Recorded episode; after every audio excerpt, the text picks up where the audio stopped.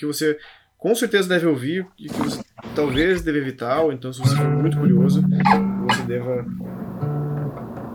Você vai tocar violão enquanto eu tô falando? É sério isso? Desculpe. Caralho, o cara tá desinteressado Não, no não, podcast. não, eu tô prestando atenção em você, cara. Tô vendo. Tô totalmente prestando É. atenção em você. Você até cortou, é por isso que eu coloquei, o- que eu liguei o microfone. Não, que eu tô prestando atenção, né? Não, mas eu Entende? também tô prestando atenção em você. Tenho certeza disso. É... Juro, juro, juro, juro. O que, que você acha disso, Humberto? É, continue, amigo.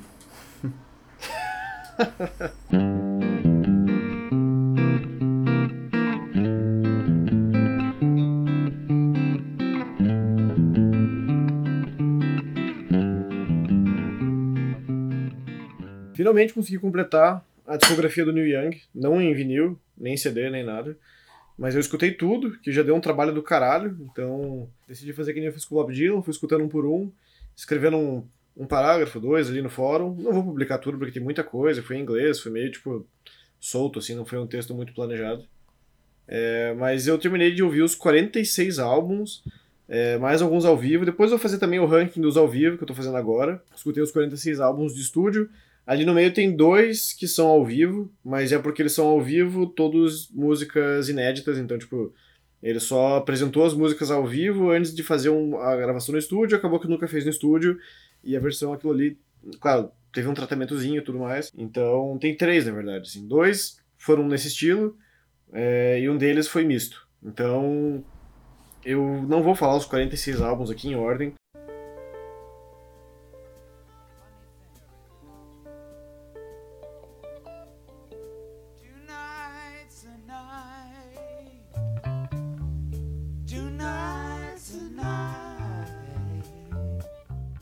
Tá, vamos lá. Então, em primeiro lugar, ficou Tonight the Night. Acho que não surpreende ninguém que me conhece. Previsível. Sabe que eu gosto pra caralho desse álbum. É, tenho duas cópias em vinil, ainda vou comprar uma em CD. Mas, e tenho uma cópia também da versão ao vivo desse álbum, que foi o primeiro show da turnê que ele fez. Que ele tocou acho que nove músicas que ele tinha gravado desse álbum, e acho que as outras três ou quatro que tem no álbum ele são de outras sessões que ele acabou incluindo. Então, ele tocou as nove, mais uma, mais uma outras duas, uma delas não tá no vinil, mas enfim, foda-se. Tonight's the Night, um álbum foda para um caralho. É, é um álbum que é praticamente. É um dos mais badzeira, só que badzeira. Puta que pariu. O que, que tem de famoso lá, Caio? Pera Viu como tá meu pai interessado, Tá fazendo barulho pra caralho. Meu pai tá fazendo barulho. Ixi. Olha, tá, tá quebrando tudo. É um álbum bem badzeira, assim, acho que é um dos álbuns que mais me incentiva criativamente, assim, porque meu último roteiro que eu escrevi, não o atual, né, o, o completo, eu escutei ele, cara, centenas de vezes, assim, tipo, tranquilo, assim, não vou dizer nem chutando por baixo, assim, mas é um álbum triste, só que ele não é triste, assim, tipo, de triste Lana Del Rey, ele é um álbum triste da vibe dele, assim, é meio todo mundo bêbado pra caralho, tá todo mundo em luto, só que ninguém tá, tipo, chorando, assim, nem cantando sobre coisas Não é melancólico. tristes, assim.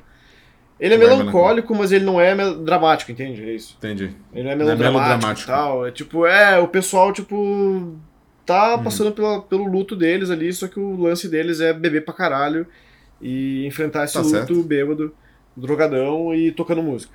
Né? É então é Errado como não se eles né? fossem pra um velório e levassem um violão e tocassem. É Tá. basicamente isso. E é muito bom, cara.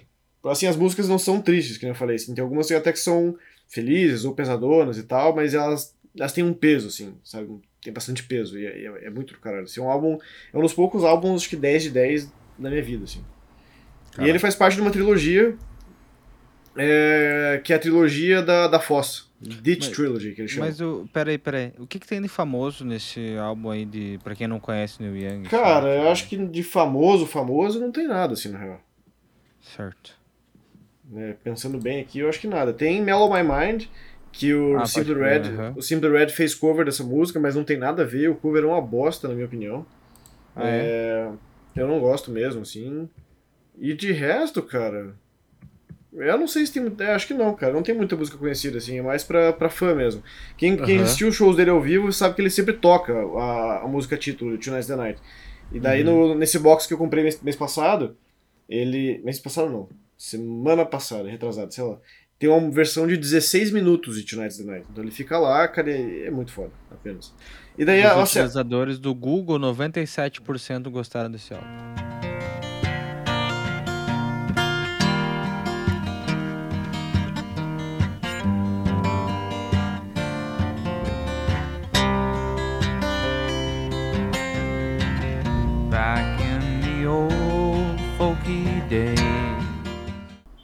Daí tem o On The Beach, que é a segunda parte, né? Tonight's the Night é a terceira parte, ele foi gravado em 73, mas ele foi tão meio badzeira que eles não, não soltaram o álbum. E daí, por acidente, ele encontrou as fitas do álbum, foi tocar um outro álbum que ele pensava em lançar na época. Quando ele foi tocar, acabou a fita e começou o próximo álbum, que era esse. E daí ele decidiu cancelar o outro álbum e lançar esse no lugar. E daí fi- é doido, né? E daí a terceira parte é Tonight's the Night, a segunda é On the Beach, que é o segundo lugar da minha lista também.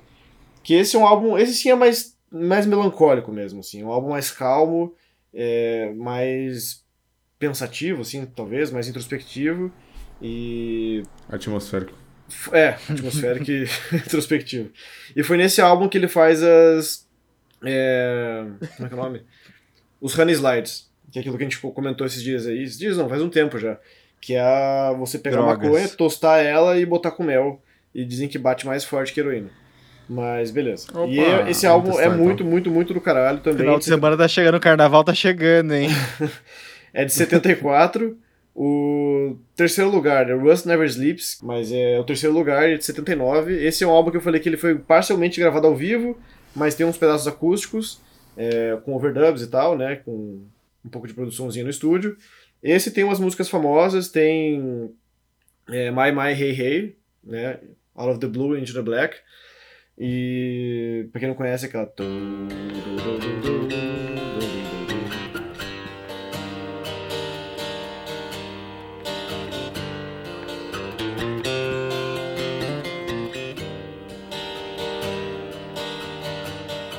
Uhum. Faz um medley entre você cantando e a música de verdade. É isso. Vou fazer isso. Tem mais algumas famosas aqui que eu não vou lembrar, cara. Porque eu odeio quando, quando me bota assim numa situação desta e eu esqueço as coisas que tem no álbum. Tem Pocahontas também, que, que é famosa dele. Tem. Deixa eu ver o que mais. Powderfinger, que é uma música do caralho, uma das melhores músicas de todos os tempos pra mim e uma das melhores da carreira dele. Sossegada, essa música é muito foda. É, Thrasher, que não é muito famosa, mas é boa também. Que é meio que um Neil Young cantando Bob Dylan, praticamente.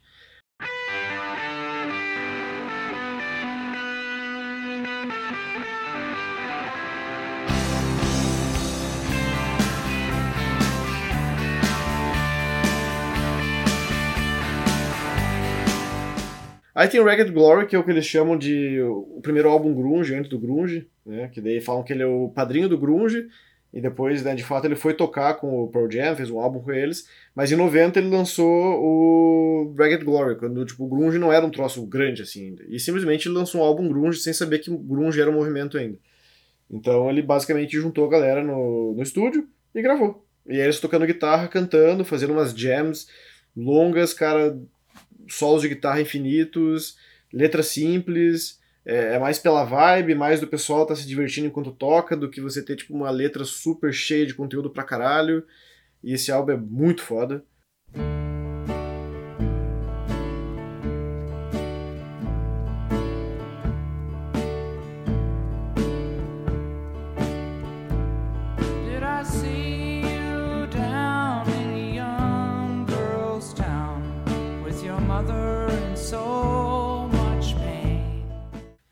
Aí vem o Harvest, que a gente já comentou aqui também, aí em quinto lugar. Sexto lugar, After, After the Gold Rush, que foi o terceiro álbum dele, que também é do caralho. Esse é um álbum completamente diferente dos outros que a gente já falou antes. Ele tem um pouco de tudo. É, Everybody Knows This Is Nowhere é o segundo álbum dele, esse também é um álbum meio que de jam, foi o primeiro álbum que ele gravou com Crazy Horse, quando ainda tinha o Danny Whitten, que é o cara que morreu antes, não, depois do Harvest, mas, e teve aquela música inspirada nele, né, The Need the Damage Done, mas é o único álbum que ele conseguiu gravar com ele, assim, de fato, né, que ele tava super bem. Foda, né? Sim, pra caralho. E é um álbum, cara, basicamente de banda mesmo. É- ele é parecido com o Rust Never. Não. Parecido com o Red Glory, só que tem uma pegada diferente, assim, que a banda tá tocando diferente, assim. É um, não- enquanto um tá mais pro grunge, o outro tá mais pro, pro um rock anos 70, cara, com músicas longas e foda-se, solo de uma nota só e. Enfim. De famoso nesse tem Down by the River, tem Cowgirl in the Sand, tem Cinnamon Girl. Foi uma das primeiras músicas que ele fez, assim, que fizeram sucesso mesmo na carreira dele, né? Lançaram ele pro estrelato. Ah, vamos lá. Time Fades Away, a primeira parte da trilogia da, da Fossa, foi o álbum ao vivo que ele gravou. É, imediatamente depois do Harvest, em vez de tipo, fazer um álbum parecido com o Harvest, ele lançou isso, que foi um álbum ao vivo com músicas inéditas e ele lançou elas durante a turnê do Harvest. Então quem comprou o álbum, que estourou e tava vendendo horrores e foi assistir a turnê querendo ouvir as músicas do Harvest ao vivo, ouviu as músicas desse álbum novo e ninguém entendeu nada. E ele lançou o álbum, cara, e o álbum é ao vivo, não tem nada, nenhuma gravação de estúdio e ninguém entendeu nada de novo, e o pessoal ficou perdido e foi um caos. Ele não gosta desse álbum por causa da, da vibe que rolava na época ali. né, a banda tava brigando muito, foi muito estresse durante a turnê e tudo mais. Mas foi uma da. Acho que foi a primeira virada curva pra esquerda que o Neil Young fez na carreira, assim, que. Primeira de muitas, né? No caso. Então a gente tá no 1, 2, 3, 4, 5, 6, 7, 8. Beleza. Nono lugar tem Zuma, que é de 75. É, esse foi o álbum. Primeiro álbum com o Crazy Horse reformado. Né? Depois, o Tonight's the Night ainda tem o Crazy Horse sem o Danny Whitten, que ele já tinha morrido. Eles chamam o Nils Lofgren, eles chamam o Ben Keith pra tocar junto. E meio que viram um Crazy Horse ali com uma pessoa a mais ali, né? Um no lugar da guitarra, do substituindo outro cara. E esse outro cara tocando pedal steel e, e slide. Então, não deixa de ser um Crazy Horse, mas ele mudou o nome da banda pra Santa Monica Flyers e foi esse o único álbum que eles fizeram juntos. Mas o Crazy Horse voltou oficialmente em, 80, em 75 com o Zuma, e daí com o Frank San Pedro, o Poncho. Poncho. E Poncho. Aí sim voltou a ser o que é o Crazy Horse hoje, se bem que o Poncho já se, já se aposentou e voltou o News, que é o cara que fez o Tonight's the Night. Então, de 75 até acho que 2014, esse foi o Crazy Horse, esse foi o primeiro álbum que eles gravaram juntos, né, na, na, na formação reformada. E é um álbum do caralho, assim. Ele é só simplesmente um álbum de rock, ponto, com um pouco de Neil Young acústico, um pouco de rock. Esse álbum é muito foda.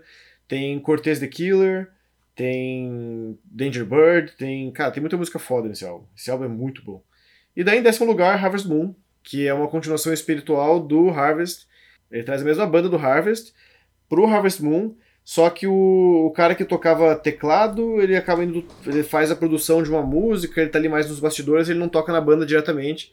Que é o Jack Nietzsche, que também é o cara que fez a trilha sonora de Exorcista. Ele fez bastante trilha sonora pra cinema, mas quem foi tocar no lugar dele foi o Spooner Oldham.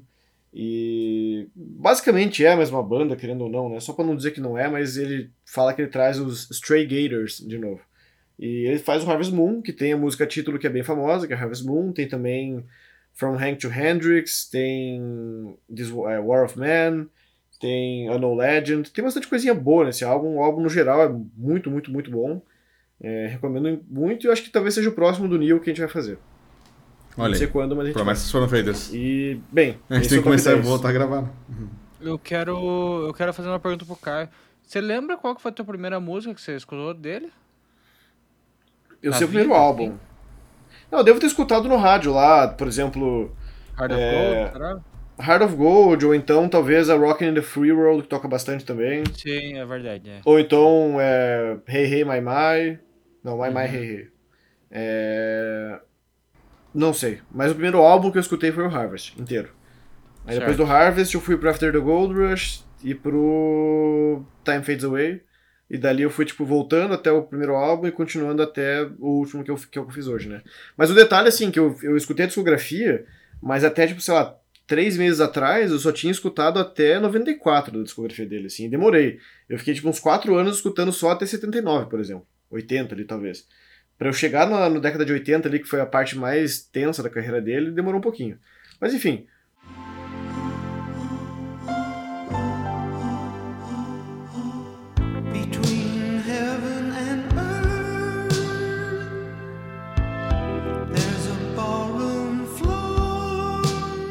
Os últimos cinco ali, que eu acho que não recomendaria tanto pra ninguém, é, é o Life, que é dos anos 80 também. Esse é um álbum ao vivo também que ele fez, de música inédita. Eu não acho que é tão bom, acho que ele mete umas produções do- dos anos 80, um som muito anos 80 e meio clichê assim, não funciona tão legal.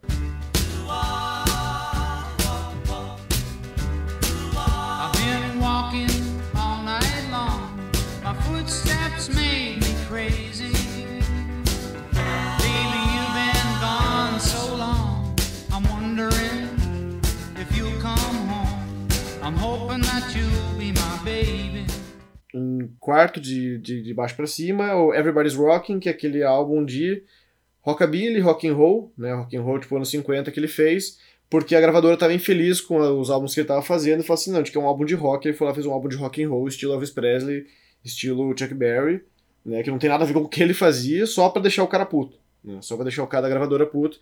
E ele gravou tipo um álbum que tem 25 minutos, ele é quase tem sabe, 35, 30 segundos a mais que um EP.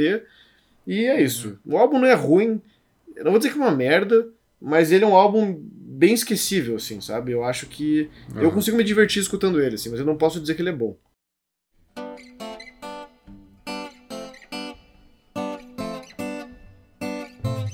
Look, can you see things when they show you what they want you to know? Aí tem Peace Trail, que é um álbum de 2016, acústicozão, mas eu acho ele um álbum muito que parece uma demo, assim, parece que ele tá inacabado, ele é meio chato, ele é meio qualquer coisa, assim, eu particularmente eu não gosto muito. Where did all the feelings go? What about that happy glow? Was that so long ago? We were first in love, I didn't feel a change. Everything was still the same. Aí tem Are You Passionate, de 2001, que esse é ruim mesmo, assim, esse cara, tipo, é medíocre. É, também não vou dizer que é uma merda, assim, nenhum deles é horrível, mentira, o último é horrível.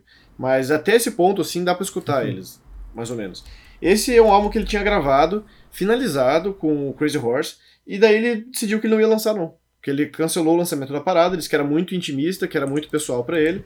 Ele cancelou o lançamento e regravou várias das músicas e mais algumas novas com o Booker T and the MGs, que é uma banda de soul, né? Eles são famosinhos até, assim, na, no gênero deles e tal. São muito bons também, né? Eles tocando por eles, mas o Neil Young com eles não combina, cara. O Neil Young tocando soul ali, achei que ficou muito. Ficou muito estranho, cara. Ficou o Neil Young com uma vibe meio Kennedy, assim, esquisito pra caralho. Eu não entendi nada, cara. Tem umas músicas assim que ele, que ele é meio tipo. Vibe Kennedy é fã.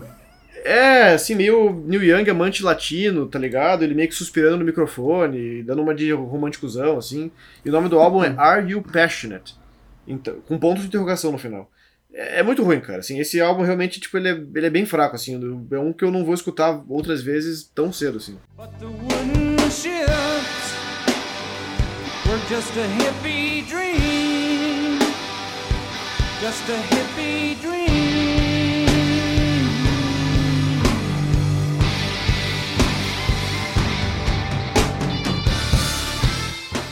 E daí eu tenho o pior de todos, que eu acho que eu já falei dele, que é o Landing on Water, que é de 86.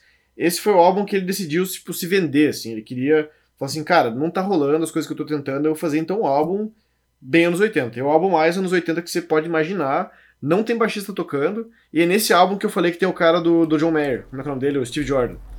É nesse que ele toca. Uhum. E o Steve Jordan toca bem e tal, mas, cara, é um álbum muito ruim, assim, um álbum muito genérico. As Batera, letras dele né? estão. É, batera, isso. É, umas letras genéricas, ruins, chatas, tipo, preguiçosas. A produção do álbum não encaixa com o que ele tá fazendo. Ele até toca a guitarra bem, mas tudo o resto, assim, cara, cheio de synth, estraga tudo, cara. Tudo, tudo, tudo. É, Os temas das músicas, assim, até são interessantes, mas ele vai trabalhar isso melhor, tipo, uns três anos depois, dois, três anos depois. É, é tenso, cara. Assim, realmente pra escutar, assim, é, é difícil. Acho que eu teve, teve algum episódio que eu coloquei um trecho desse álbum, assim, que a gente comentou sobre ele. E, cara, é complicado, assim, é bem- difícil defender. Esse cara é um, um álbum que eu não consigo gostar, que esse álbum é um lixo, assim. Esse eu posso dizer realmente que é um lixo. Cara, O resto ainda você consegue, tipo, dar uns nota 5 de 10, 5,5, mas esse, cara, é nota 3, assim, sabe? É muito ruim. E é isso, cara. Então, porra, tá. Eu vou postar na descrição Bom, o link da lista, que o. Bob Dylan. É, foi uma hora de episódio, né? Praticamente, é. Dá pra fazer um episódio extra só com o Neil Young, talvez. É, é uma também, dá pra fazer os cortes, né? É uma. Vamos fazer os também. cortes, então. Acho que vai ser, vai ser mais interessante do que deixar. Do que deixar tudo junto. Mas enfim, é, Deixa eu perguntar, o, o Neil Young tem, é, antes da gente encerrar, é, o Neil Young tem entrevista, tipo, falando bem desse último álbum que você estava falando, por exemplo? Não, mas tem uma. caralho, Mas, ou- mas o. O podcast do Neil Young, aquele Long May You Young, que eu já comentei aqui, Aham. eles, eles entrevistam o produtor desse álbum. Aham. E aí, cara, e ele tem um dos caras que odeia esse álbum, que nem eu, assim, ele não gosta mesmo, assim. E ele fala pro cara, assim, ó, cara, com todo respeito, mas eu acho esse álbum uma bosta. Eu não gosto dele, assim. Tipo, eu acho um álbum ruim. Eu não acho que, que ele presta em nenhum sentido, assim. Ele tá, não, não pega tão pesado, mas ele realmente. Tipo, ele abre pro jogo pro cara e fala assim, cara, eu não gosto. Eu não acho bom. E o cara fica puto, tá ligado? Ele dá uma pistolada, assim, ele fala. Não, esse álbum é muito Hum, bom, sim. Porque eu sei do que eu tô falando, se alguém que, tá- que sabe o que tô falando aqui sou eu, porque eu tô na, tô na indústria há não sei quantos Eu anos. tô- E eu produzi tô- isso e tal, eu já trabalhei com, o Bob Dylan, já trabalhei com não sei quem, trabalhei com vários grandes nomes da indústria e tal, então eu tenho conhecimento de causa. Eu recomendo pra vocês, inclusive, escutarem isso. A qualidade do áudio não é tão boa porque ele faz entrevista por telefone, mas o cara tem tipo, a o cara pachorra de falar, cara, que, que é um, acho que é top 5 ou top 3 melhores álbuns que ele fez de todos os tempos, ou talvez top 1.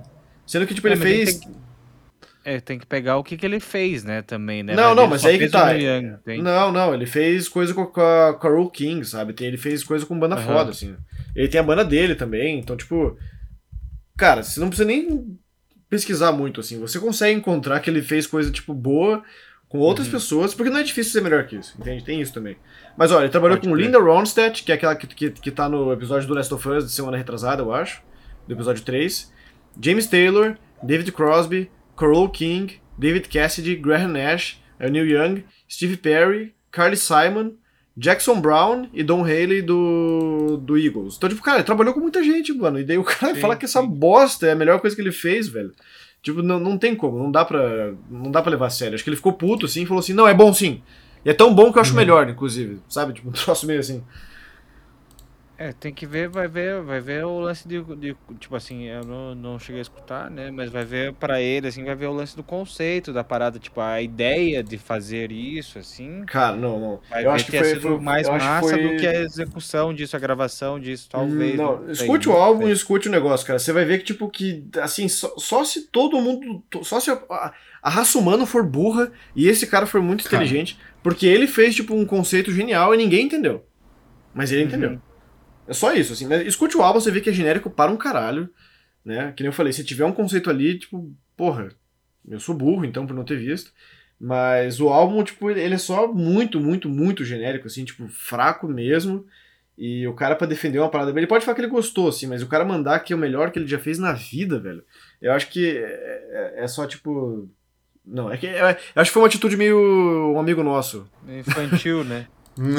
Mas é, é um cara que a gente conhece, assim, que a gente fala, pô, ele gosta de. Ele gosta de X-Men, mas ele gosta, assim, ele não ama X-Men. Mas daí você chega um belo dia no grupo e fala assim, pô, cara, eu acho que X-Men é uma bosta. Naquele dia, se ele escutar você falando que X-Men é uma bosta, ele vai virar o maior defensor de X-Men do mundo. E ele vai começar a falar que X-Men é foda pra caralho e vai dar todos os motivos pra dizer que ele sabe sim porque que X-Men é muito bom. Porque ele leu não sei quantas coisas, que ele assistiu não sei quantos filmes, que ele, ele gosta desde não sei quando.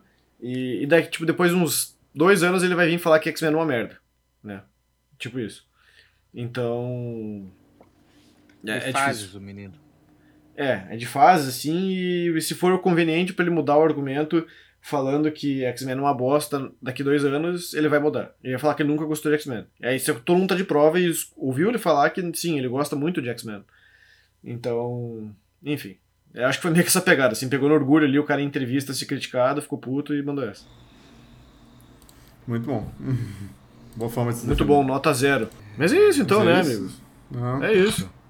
Chega. Mas é isso, amigos, então não faço nada que eu não faria. Beijo. Beijo, falou, valeu. Valeu.